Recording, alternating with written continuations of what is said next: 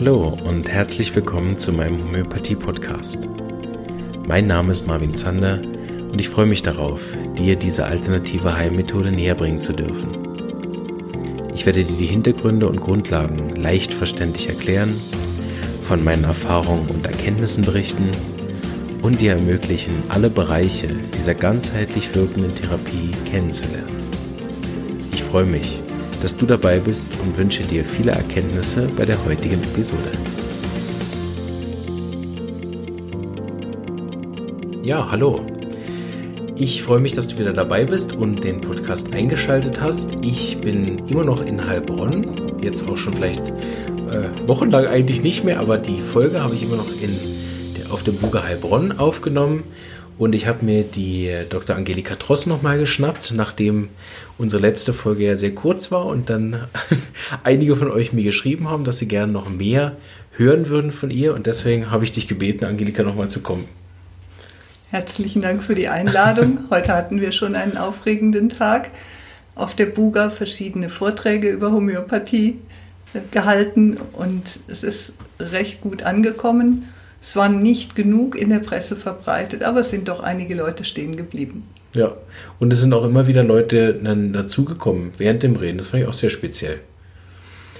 Ähm, wir haben ja letzte Mal, weil Dr. Hughes gerade gestorben war, das Interview verschoben. Wir hatten das ja schon geplant und jetzt ist es eigentlich noch besser für uns, weil jetzt sehen wir uns in echt. Das finde ich immer noch besser als die komische Telefongeschichte. Ja, Echttime finde ich auch besser. Genau. So, ähm, wissen wir ja schon alles. Also wer äh, wissen wir, wer Angelika ist, was die so macht und so weiter. Das lassen wir alles jetzt weg. Das äh, könnt ihr hören in der anderen Folge. Die ist auch nur 10 Minuten lang. Die kann man sich also wirklich vorher nochmal reinziehen.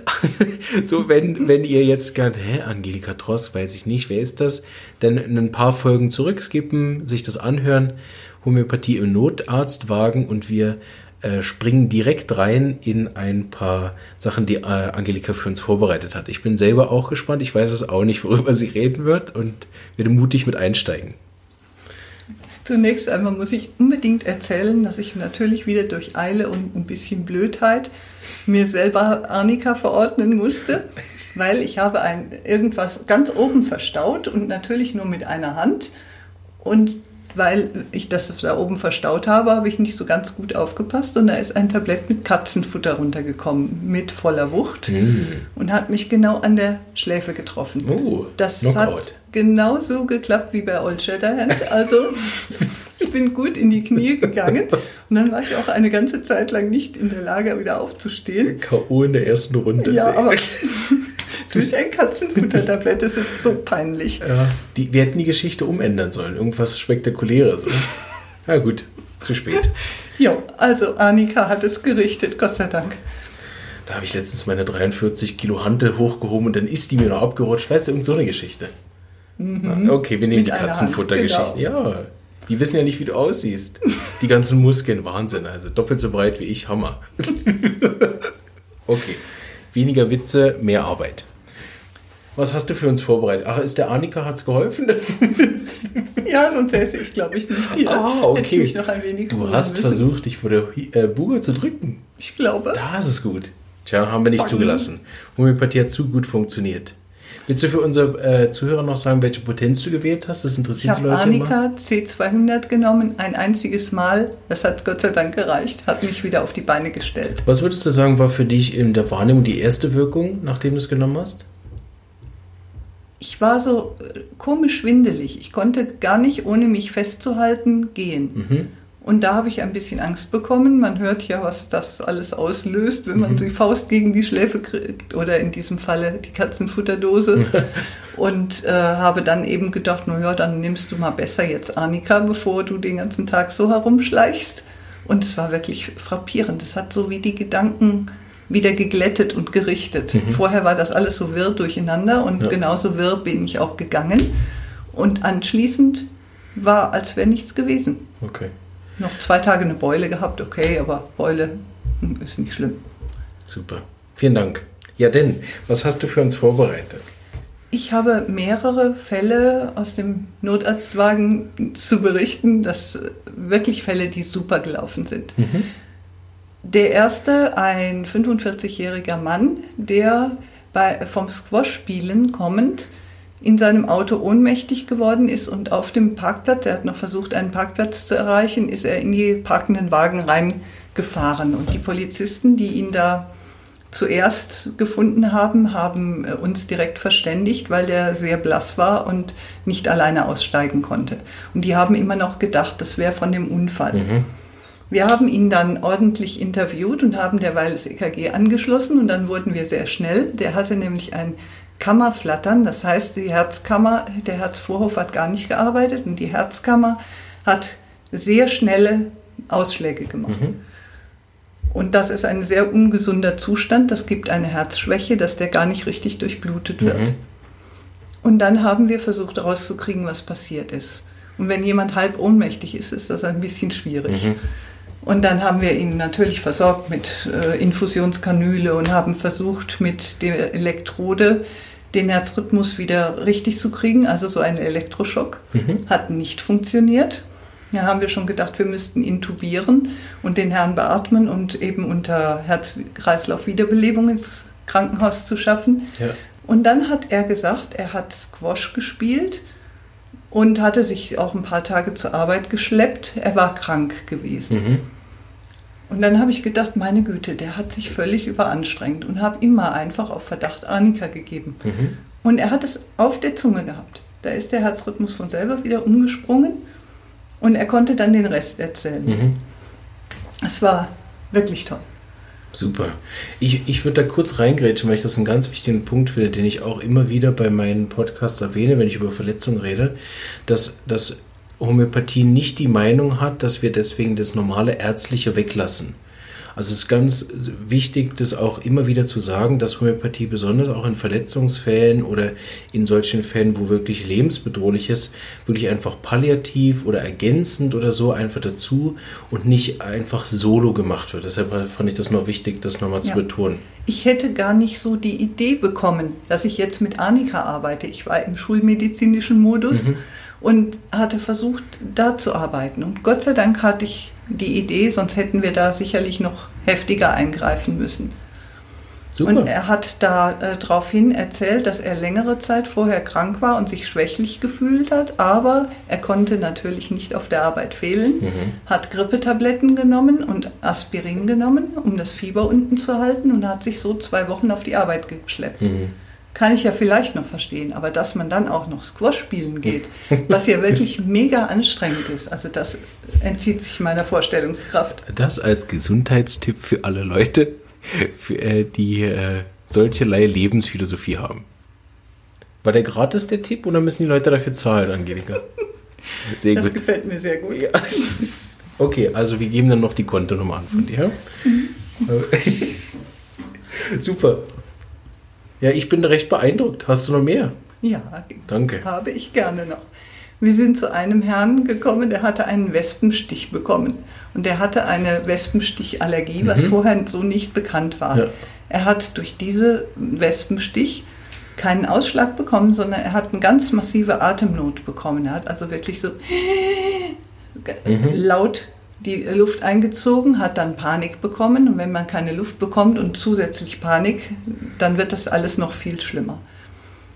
Wir sind da als Team hinzugerufen worden. Vier Leute sind wir dann immer und haben natürlich direkt anfangen wollen, ihm eine Infusion zu legen, so die schulmedizinischen Medikamente geben, Cortison und Adrenalin, hauptsächlich Adrenalin, was in so einem Zustand als erstes gegeben werden muss. Mhm.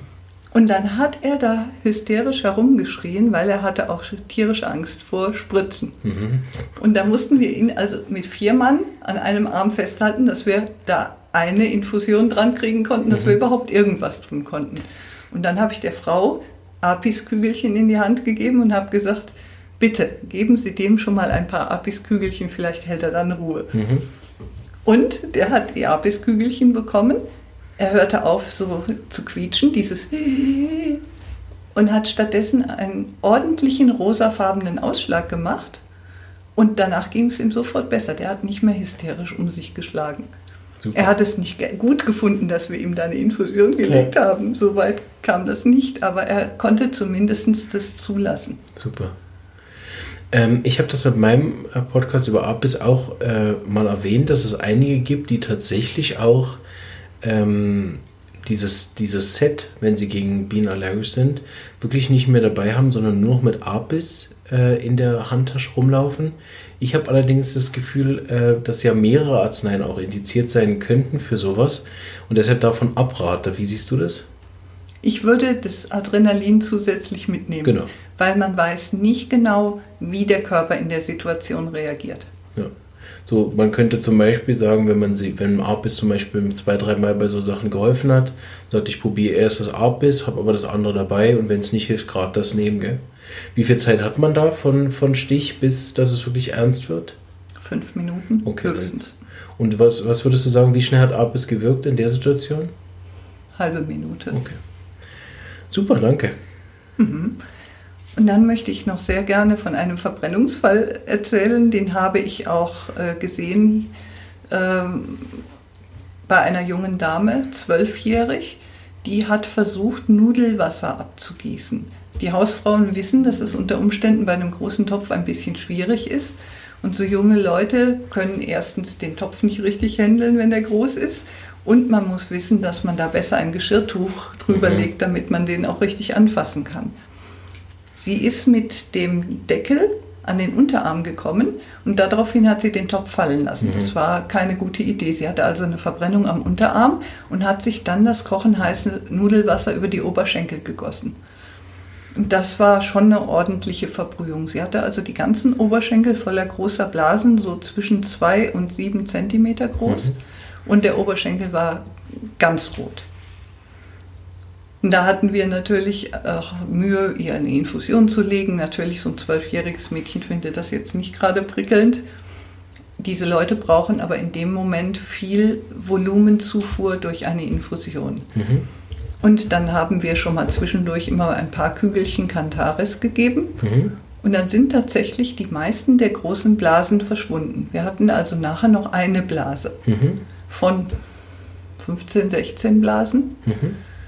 und haben sie dann zur Klinik gefahren. Sie musste nicht in eine Verbrennungsklinik, weil es nicht über Gelenke hinweg ging und weil es nicht über einen gewissen Prozentsatz der Körperfläche Mhm. betroffen hat. Aber als wir in der Klinik ankamen, hatten auch die Klinikärzte gefragt, ob wir ihr was gegeben hätten. Die meinten gegen Schmerzen. Ich meinte auch gegen Schmerzen, habe aber eben was anderes gemeint, als die gemeint haben. Aber danach haben die nicht gefragt. Selbstverständlich haben wir etwas gegeben, natürlich. Darf ich da was fragen? Mhm. Wie lange nach der Verbrennung seid ihr eingetroffen? Sieben bis acht Minuten, Okay, also also recht schnell. schnell.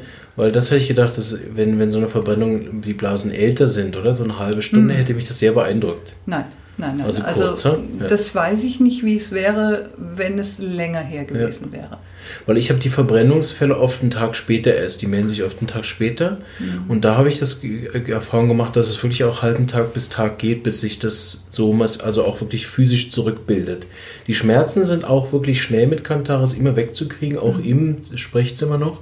Aber dass sich auch die Blasen oder auch bei Apis die Schwellung zurückbildet, hat immer ein bisschen auch, also in meiner Praxis damit zu tun, wie alt die in Anführungsstrichen ist. Ja, das denke ich Aber auch. ja, bei sieben, acht Minuten beeindruckend. Und das ist genau der Grund an alle Zuhörer, die die Verletzungsmittel auch schon gehört haben. Das ist genau der Grund, warum ich damit angefangen habe. Weil wenn, wenn, wenn ihr euch vorstellt, dass ihr bei Verbrennung nichts wisst, außer das, was ich gesagt habe, dann gibt es nur Kantaris.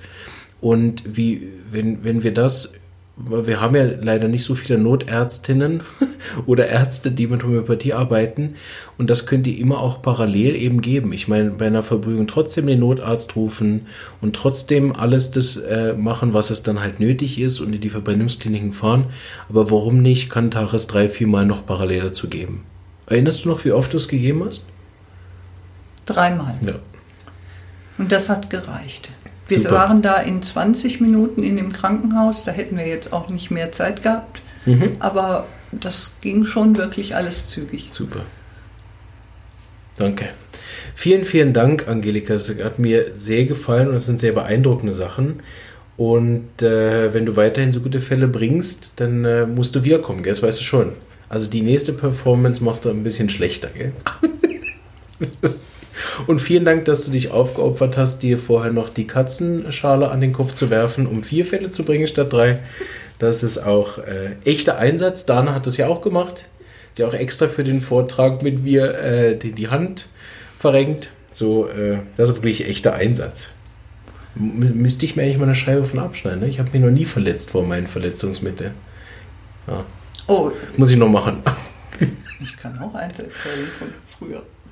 Ja, vielen Dank. Ich habe ja den Tag mit dir verbringen dürfen hier auf der äh, Buga in Heilbronn. Und äh, du hast ja auch Vorträge gehalten über Verletzungsmittel. Kann man dich irgendwo demnächst jetzt dann hören, regelmäßig? Nein, nein, danke. Regelmäßig höchstens bei dir in größeren Abständen, Sehr bitte. Gut. Ich lade sie wieder ein. Okay. Äh, vielen Dank, Angelika, und ich wünsche dir noch ganz einen schönen Aufenthalt auf der Buga. Danke. Dankeschön.